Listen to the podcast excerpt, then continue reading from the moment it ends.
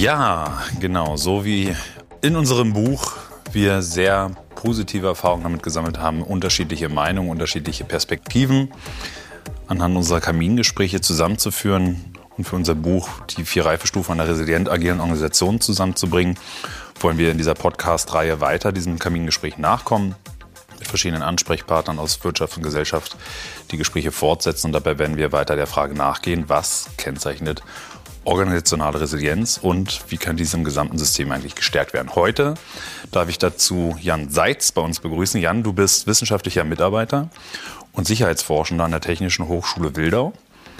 Bitte stell dich doch kurz mal vor und erläutere uns mal deine Berührungspunkte zur organisationalen Resilienz. Ja, danke Jens, schön, dass ich hier sein darf.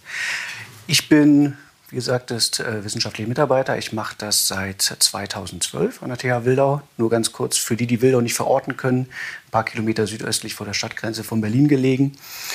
Ähm, wir haben dort eine Forschungsgruppe sichere Objektidentität unter Professor Gillert, die seit 2010 Forschungsprojekte in der, in der zivilen Sicherheitsforschung macht.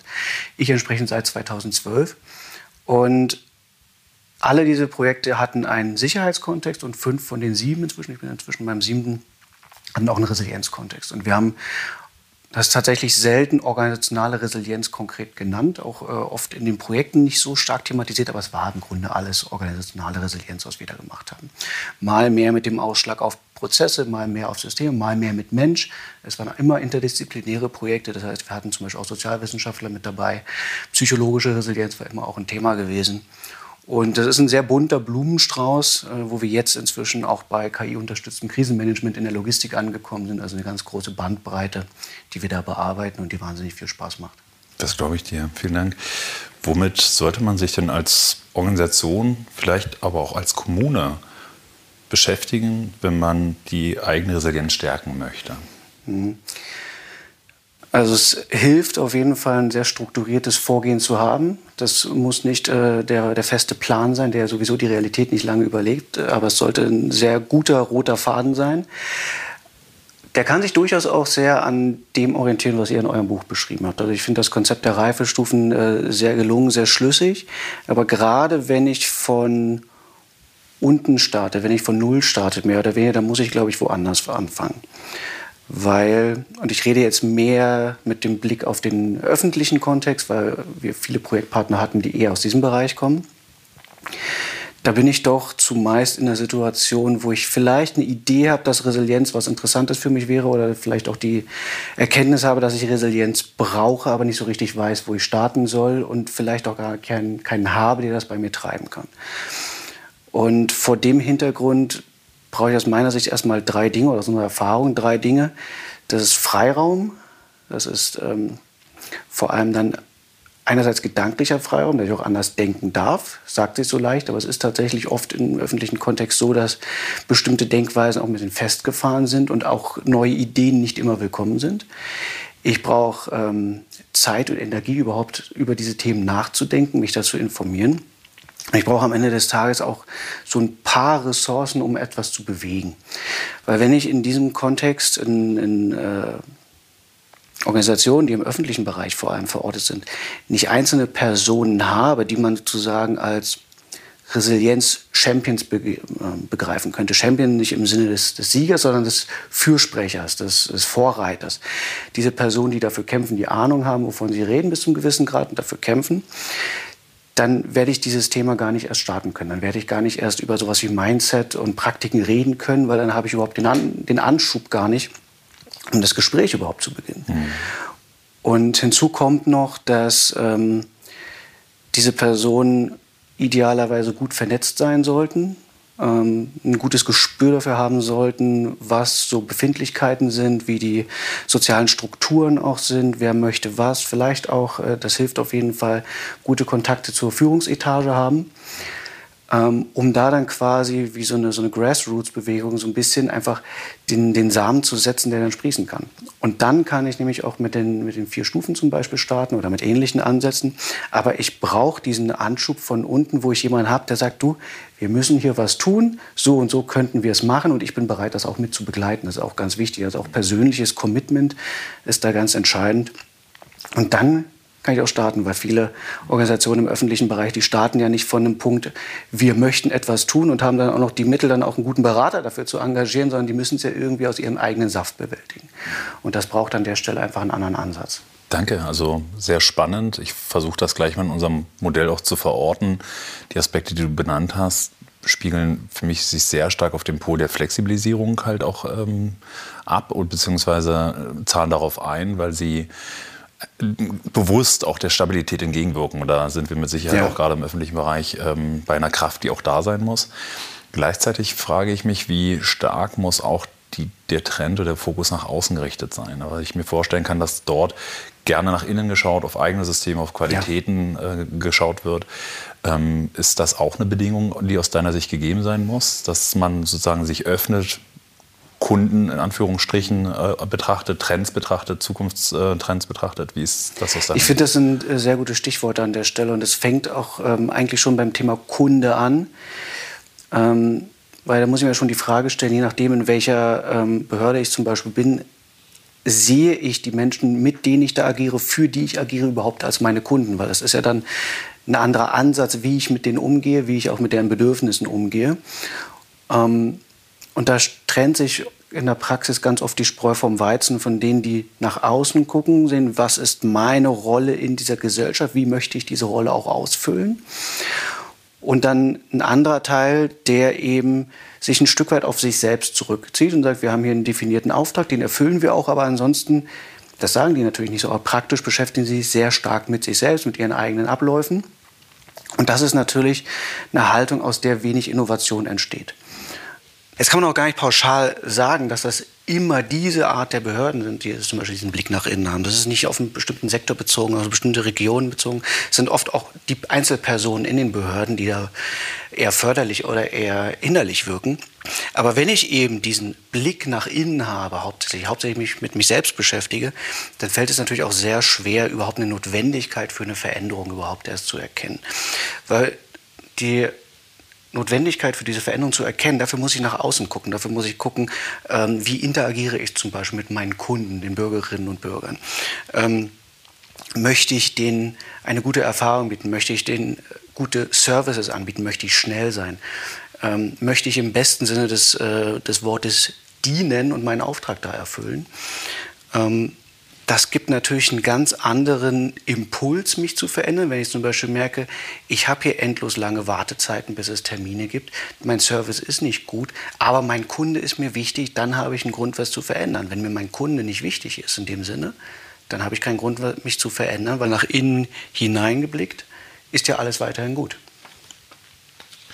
Du sprachst selber gerade von Champion. Da, ich sehe auch das Leuchten in deinen Augen. Gibt es für dich ja vielleicht tatsächlich Vertreter von ähm, Organisationsseite, von kommunaler, öffentlicher Seite, wo du sagst, die sind für dich ein gutes Beispiel für ein Best Practice?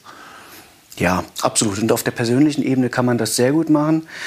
Ähm, ich finde es schwierig im öffentlichen Bereich, und jetzt schere ich alle unfairerweise über einen Kamm, das, das ist mir klar. ich hoffe, Sie verzeihen mir. Es ist schwierig zu sagen, es gibt Vorreiterorganisationen, aber es gibt sehr viele Vorreiterpersonen. Ähm, das sind auf der unteren Ebene, sage ich mal, sehr viele, die sagen, ich habe hier, das finde ich spannend und ich möchte etwas verändern. Es gibt aber auch auf der, ein bisschen auf der Chefetage eben Personen. Ähm, und äh, wer mir da zum Beispiel mit als konkrete Person mit einfällt, das wäre der, der Chef der Dortmunder Feuerwehr, Dirk Aschenbrenner. Ähm, da muss man dazu sagen, die Dortmunder Feuerwehr hat auch ein Forschungsinstitut, was sich mit Sicherheitsforschung auseinandersetzt, das sehr stark ist. Und die sind natürlich in der Praxis sehr dicht an dem Thema Resilienz, notwendigerweise, aber auch in der Forschung. Mhm. Ähm, und er ist eben jemand über seine Vernetzung, über seine Position als Chef einer der forschungsstärksten Feuerwehren in Deutschland, ähm, über seine Netzwerke auch jemand, der etwas bewegen kann. Und das ist jemand, da sage ich, der weiß, worum es geht, der hat eine sehr gute Idee, was er warum machen möchte und der hat eben auch die Mittel, und das ist ja auch ein ganz entscheidender Punkt, der hat auch die Mittel, das dann durchzusetzen und kennt die Person, die dann weitere Mittel im Zweifelsfall bereitstellen können oder auch noch mehr anschieben können. Und das ist das gerade im öffentlichen Bereich, wenn ich nicht zwingend von außen den Grund habe, mich zu verändern, sondern das im Wesentlichen von innen getrieben ist, ähm, dann ist das ganz entscheidend, dass diese Idee, ich möchte resilient werden, ich muss resilient werden, ich habe auch einen Plan, wie ich das machen möchte, das muss bis nach oben kommen, weil sonst habe ich niemanden, der mir die Mittel freigibt am Ende des Tages. Mhm. Sehr spannend. Eine kleine Kontroverse, die wir in unserem Buch ja auch beleuchten, ist so die Frage, sollte man erst einmal damit starten, individuelle Resilienz bei den Personen sozusagen zu fördern oder gleich auf der Team- oder auf der Organisationsseite an, anfassen. Denn die, ähm, ja, die Erfahrung, die wir in der Praxis auch gesammelt haben, ist, dass Personen, die sich sehr stark mit sich selber beschäftigen, Sinnsuche betreiben, Resilienz prägen, manchmal nicht mehr die Geduld haben, dann auch abzuwarten, dass sich die Organisation auch weiterentwickelt, sondern die entscheiden sich dann auch mal gegen die Organisation. Das heißt, es kann sogar ein, ein schädigendes Verhalten in der Konsequenz stattfinden, wenn die nämlich merken, dass, was du gesagt hast, ich kann das nicht mehr bewegen, was ich hier bewegen möchte. Oder es dauert mir zu lang. Oder die Organisation spiegelt noch nicht, in Klammern, die Werte wieder oder die, ähm, auch die, die Prämissen, unter denen ich gerne arbeiten möchte. Wo würdest du ansetzen? Würdest du auf der Team, auf der individuellen, auf der Organisationsseite auf allen drei gleichzeitig ansetzen? Ich würde auf der organisationalen Ebene tatsächlich ansetzen, aber nicht ausschließlich. Ähm, weil gerade die Personen, die viel verändern wollen in solchen ähm, nicht immer veränderungsbereiten Strukturen, oft eine sehr hohe persönliche Resilienz schon haben, weil sie eben über lange Zeit mitunter eben schon gegen Wände gegenrennen und es trotzdem noch tun. Und ähm, da kann man natürlich ansetzen, aber das ist oft zumindest bei denen, die das bewegen wollen, schon recht gut ausgeprägt. Ähm, die Teamresilienz ist natürlich eine Ebene drüber. Das kann durchaus Sinn machen, um das Momentum zu verstärken. Aber ich würde tatsächlich bei der organisationalen Resilienz anfangen. Und da würde ich, da gibt es auch ganz, ganz unterschiedliche Ansatzpunkte, die man gehen könnte. Aber wo ich ansetzen würde aus meiner Erfahrung, ist das Thema, habe ich mal einen schönen Satz äh, gelernt, den finde ich gut. Ähm, wenn jemand dich kritisiert, kommt immer darauf an, wie stark die Kritik ist und was kritisiert wird, dann wird es von manchen Personen oft so wie eine Lebensleistungskritik aufgefasst. Das, was ich gemacht habe, ist falsch. Ich habe es natürlich aus bestem Wissen und Gewissen gemacht, aber es ist falsch. Und daraus entsteht natürlich ein großer Widerstand.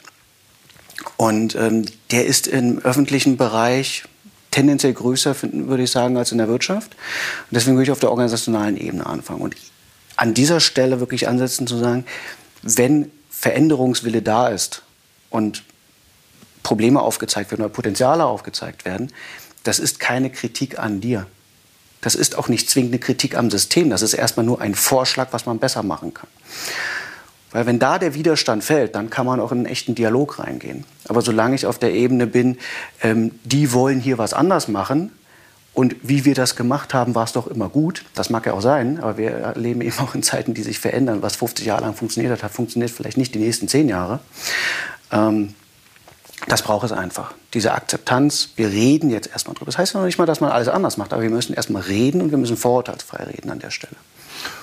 Und wir müssen in dem dann üben oder in dem verändern auch mit Fehlern anders umgehen. Das Absolut. für mich ganz sehr, ja. sehr stark dabei, ähm, dabei heraus. Die Frage ist für mich, wenn wir über Resilienz sprechen, dann ist es ja manchmal nicht so leicht nachvollziehbar, haben wir jetzt die mhm. vorhanden oder die, die nötige Resilienz, sondern sie zeigt sich dann, wenn Krisen auftreten, wenn Störungen anfallen etc. Oder hast du eine andere Idee, wie man das überprüfen könnte? Weil das könnte ich mir gerade auch auf der, der Seite der Behörden vorstellen, dass sie so eine Art Return on Invest sehen wollen. Also wofür machen wir diesen Aufwand gerade? Es das, lohnt das, sich das? Das ist ein, ein Schmerzpunkt. Ähm, tatsächlich, und das ist auch bei unserem aktuellen Projekt so, war in so ziemlich jedem Projekt, das wir gemacht haben. Und da muss man dazu sagen, ich komme ursprünglich aus der Logistik, aus dem Wirtschaftsingenieurwesen. Wir sind da auch irgendwie ein bisschen quantitativ getriebener, auch wenn viel in Resilienz qualitativ ist und nicht quantitativ. In fast allen Projekten war irgendwie das Thema Kennzahlenmodell und Resilienz messbar machen. Wir haben da verschiedenste Fortschritte auch gemacht, aber ich möchte nicht behaupten, dass wir oder irgendjemand anders schon das Maß hatte, wie man, wie man Resilienz jetzt wirklich messen kann. Und was es schwierig macht, das hast du eben angesprochen, ist, dass Resilienz immer kontextbezogen ist und es ist auch eine Momentaufnahme.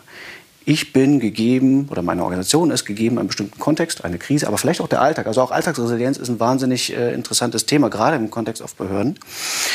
Ähm, ich war resilient. Da weiß ich ja noch nicht mal, war ich nur ganz knapp resilient oder war ich eigentlich so viel resilienter und das hat mich überhaupt nicht gekratzt, was da passiert ist.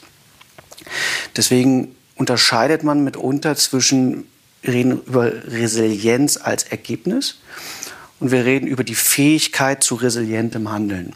Und dann kann ich natürlich gucken, habe ich ähm, habe ich Redundanzen in der, in der Personaldecke zum Beispiel? Habe ich Skills, die ich im Alltag vielleicht nicht brauche, aber in verschiedenen Krisensituationen brauche? Habe ich Ressourcen, mit denen ich frei verfügen kann, ohne dass ich die vorher jemanden wegnehmen muss? Wie betrachte ich Herausforderungen? Also da kann ich dann sehr viel, ähm, an sehr vielen Punkten ansetzen, ich sage, das ist eine Fähigkeit, die ermöglicht uns ein resilientes Handeln. Das garantiert natürlich noch nicht, dass ich dann, wenn ich es brauche, auch resilient bin. Ich muss auch irgendwie einen Transfer schaffen von dem, vom Potenzial zum Real, wenn man so will. Ähm, aber da kann ich viel mehr mit arbeiten, wenn ich auf diese Fähigkeit zum resilienten Handeln abziehe und nicht auf Resilienz, weil Resilienz ist am Ende des Tages ein Ergebnis, das aus ganz vielen unterschiedlichen Faktoren sich ergibt. Und ähm, diese Fähigkeit ist dann entsprechend ein anderer Ansatz. Ähm, das ist auch einer, den wir in vielen Bereichen dann auch, ähm, auf den wir abzielen. Aber es ist kein einfach zu greifender. Wunderbar. Und trotzdem ist es ähm, ein Strang, um das Wofür zu stärken und auch zu überprüfen, ob, ob dort eine, ein Erfolg sich einstellt. Und bleiben wir bei dem Wofür. Mal provokant gefragt, kann man Resilienz verordnen? Also ich spiele dabei auf zahlreiche Normen, zum Beispiel Standards zum Krisenmanagement, BCM, ISO, diverse 22301 etc., Anforderungen aus der EU-Direktive mal an. Also kann man tatsächlich fordern, dass sich Kommunen, öffentliche Bereiche, Unternehmen resilient zu entwickeln haben. Mhm. Ja, das ist für mich so ein typischer Fall von, ähm, es ist schade, dass wir dieses Werkzeug brauchen, aber es ist gut, dass wir es haben. Ähm, am Ende des Tages kann ich Resilienz oder Fähigkeit zum resilienten Handeln, wie auch immer wir es jetzt konkret nennen wollen, bleiben wir bei Resilienz, einfach weil es kürzer ist. Ähm, ich kann das nicht nach Schema F über jeden beliebigen Player drüber bügeln. Weder über Personen, noch über Organisationen, noch über Teams, noch über Systems of Systems. Also je nachdem, auf welcher Ebene da ist, ähm, das funktioniert alles nicht. Was ich aber auch nicht machen kann, ist ganz, ganz viele Ansätze da zu produzieren und jeder Organisation zu sagen, wenn ihr jetzt resilient werden wollt, dann guckt doch bitte mal in diesen 50 verschiedenen Optionen, wie ihr euch da ähm, das beste System zusammenbaut. Das können einige große, das können vor allem die, die das Personal haben mit der Erfahrung, vielleicht auch die, die dieser berühmten Dauerkrise gut umgehen können. Das können aber viele andere eben nicht. Vor allem kleine können es nicht, die die Ressourcen nicht haben, die die Erfahrung nicht haben. Und die können sich eben aus diesen 50 verschiedenen Optionen nicht einfach mal ihr eigenes perfekt maßgeschneidertes Konstrukt bauen, sondern die profitieren sehr von einem roten Faden, an dem sie sich langhangeln können. Und das sind dann eben diese Standards, an denen sie sich orientieren können. Auch dann müssen sie sich natürlich da sortieren und wissen, was will ich, wo kann ich hin, was sind meine Optionen. Aber es ist wesentlich einfacher, mit so einem Standard dann zu agieren, als komplett im Nebulösen sich alles selbst zusammensuchen zu müssen. Ähm man muss dann auch nur aufpassen und ich äh, schneide mir da potenziell das eigene Fleisch, weil ich diese Standards mitunter auf äh, DIN und ISO eben auch selber mit begleite, dass es nicht zu viel wird. Also mitunter werden so Standards auch ein Selbstzweck, wo dann alles irgendwie durchreguliert wird oder für alles irgendwelche Vorschläge gemacht werden. Und das ist dann irgendwann nicht mehr zielführend, weil es nicht mehr handhabbar ist. Wenn ich für ein Resilienz, äh, wenn ich für ein Resilienzmanagement zum Beispiel dann plötzlich zehn verschiedene Standards berücksichtigen muss, das ist nicht mehr handhabbar. Und das bringt am Ende des Tages in der Praxis auch irgendwann keinen Mehrwert mehr, weil es ein Korsett anlegt, ähm, was sich dann gar nicht mehr auch mit Kreativität und Flexibilität äh, dann auch ausfüllen kann, weil die gar nicht mehr da ist. Beziehungsweise, also was wir gerne aus der OI-Sprache dann benutzen, ist das Wort der Systembefriedigung. Das heißt, ja, in dem Moment absolut, muss man sich dann auch die ja. Frage stellen, mache ich es noch für die Anforderung, mache ich es für irgendeinen Zweck oder ist es wertschöpfend, was wir dort in diesem Moment auch tatsächlich machen? Also ich möchte vielleicht noch, noch, noch ähm, anfügen, also so ein, ein, gewisses Korsett hat einen Riesenwert. Ähm, auch das Thema Prävention, was er damit reinspielt, so ein bisschen, hat einen Riesenwert, weil ich kann nicht jede Krise ad hoc ähm, bewältigen. Wir sehen es in vielen Bereichen, dann kommt eine Krise und dann gibt es einen Krisenstab und dann wird was gemacht und die Lage wird auch irgendwie bewältigt. Aber trotzdem hätten viele Akteure davon profitiert, sich ein gewisses Korsett vorher äh, zurechtzulegen. Für was bereite ich mich vor? Wie bereite ich mich vor? Wer ist zuständig und so weiter? Ähm, nur einen Krisenstab zu definieren, der im Zweifelsfall tagt, reicht eben nicht. Gleichzeitig reicht eben nicht, sich nur seine Praktiken und Mechanismen zurechtzulegen und dann quasi dadurch ähm, dem Zwang, ad hoc handeln zu müssen, dann entgehen zu wollen, das funktioniert eben auch nicht. Also es braucht beides an der Stelle. Hm, gut nachvollziehbar. Und für mich abschließend vielleicht nochmal die Frage, um bei dem Bild des Korsetts zu bleiben, wer, wer kann helfen, das gut anzusetzen, anzulegen, festzusurren, wie auch immer. Welche Rolle spielt aus deiner Sicht ähm, eine externe Beratung dabei? Eine riesengroße, weil ähm, der Blick von außen, das ist zumindest meine Erfahrung, ich nehme an, dass es auch eure ist, aber korrigiere mich gern, wird sehr gern gesehen, weil man A, die Dinge anders betrachtet, aber auch Dinge ansprechen kann, die sonst vielleicht nicht angesprochen worden wären. Und man auch Ideen reinbringen kann, die vielleicht anders betrachtet werden. Das ist ja immer so, der da oder die da sagt uns was. Wir gehen nicht in die Selbstkritik, sondern wir nehmen quasi einen guten Vorschlag an und bewerten den mal für uns und finden den gut oder finden den nicht gut. Ähm, oft kann man ja auch noch mal mit irgendwelchen Methoden oder so neue Impulse reinbringen. Das finde ich extrem wertvoll. Gleichzeitig ist es schwierig, weil die guten Berater oder Beraterinnen natürlich auch nicht ganz günstig sind. Und gerade im öffentlichen Bereich habe ich oft nicht die Mittel, auch nicht unbedingt das Verständnis dafür, sowas zu tun. Die Zeitschienen sind mitunter schwierig, weil ja auch so eine, wir reden ja in vielen Fällen dann nicht von, wir machen mal einen Workshop an einem Freitag oder am Donnerstag oder so, sondern wir reden ja von monatelangen Transformationen am Ende des Tages. Und da muss ich ähm, in der Chefetage auch das ganz klare Commitment haben, das zu wollen. Und am Ende des Tages müssen die wahrscheinlich dann auch auf die Ministerialebene irgendwann gehen und auch die müssen das wollen. Also wir müssen über sehr, sehr viele Ebenen von Entscheidern das Commitment haben, dass wir das machen wollen, dass das sinnvoll ist. Und da sehe ich dann auch so ein bisschen die Rolle von Forschung, die sie nicht immer gut auslebt, muss ich gestehen, ähm, weil das nochmal eine andere Ebene ist. Das eine ist der Berater, der vielleicht auch, ähm, das ist keine Unterstellung, da irgendwie ein, natürlich ein gewisses Interesse mit verbindet. Es ist ein Auftrag am Ende. Man möchte Gutes tun, aber die eigene Arbeit kostet natürlich auch was.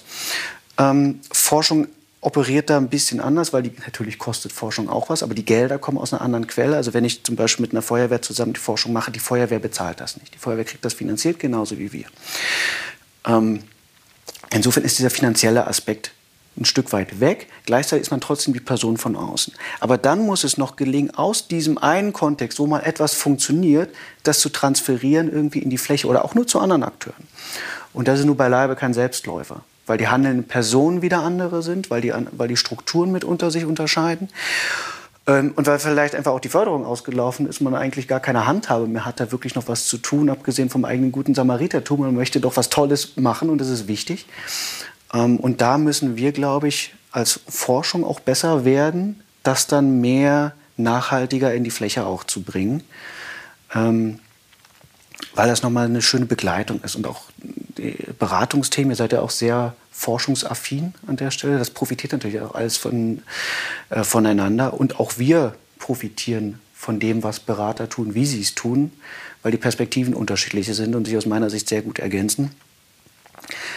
Ähm, jetzt tue ich mich gerade schwer damit, so ein, so ein Fazit an der Stelle zu finden. Ich glaube, es braucht beide an der Stelle, wenn man nur bei Berater und Forschung bleibt. Und ich glaube, da nehme ich uns jetzt explizit oder mich ganz explizit ins äh, Gericht, aber du kannst das ja auch für euch mal reflektieren. Ich glaube, wir müssen für den öffentlichen Sektor auch anders kommunizieren und bessere Wege finden, Impulse reinzugeben, die eben genau diese Personen, die doch mal eine halbe Stunde Zeit haben, sich über was Gedanken zu machen, das nicht mit dem Alltag zu tun hat, um denen Impulse zu geben, zu sagen, so könnt ihr das machen, das und das ist wichtig, ähm, um eben diesen diese Bewegung von innen auch ein bisschen mehr zu befeuern, weil das braucht es, ähm, weil viele von den öffentlichen, gerade von den öffentlichen Akteuren haben nicht die Kraft, nicht die Mittel, nicht die Perspektive, um auf uns zuzukommen.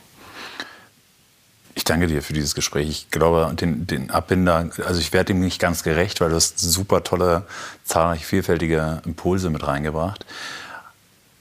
Mir schwirrt gerade so dieser Begriff des Vertrauens aber noch durch den Kopf. Also dem Vertrauen einer Beratung gegenüber, die natürlich auch monetäre Interessen hat, die ähm, Reputationsgewinne äh, für sich daraus ziehen möchte, aber natürlich im Wesentlichen auch wirksam sein will.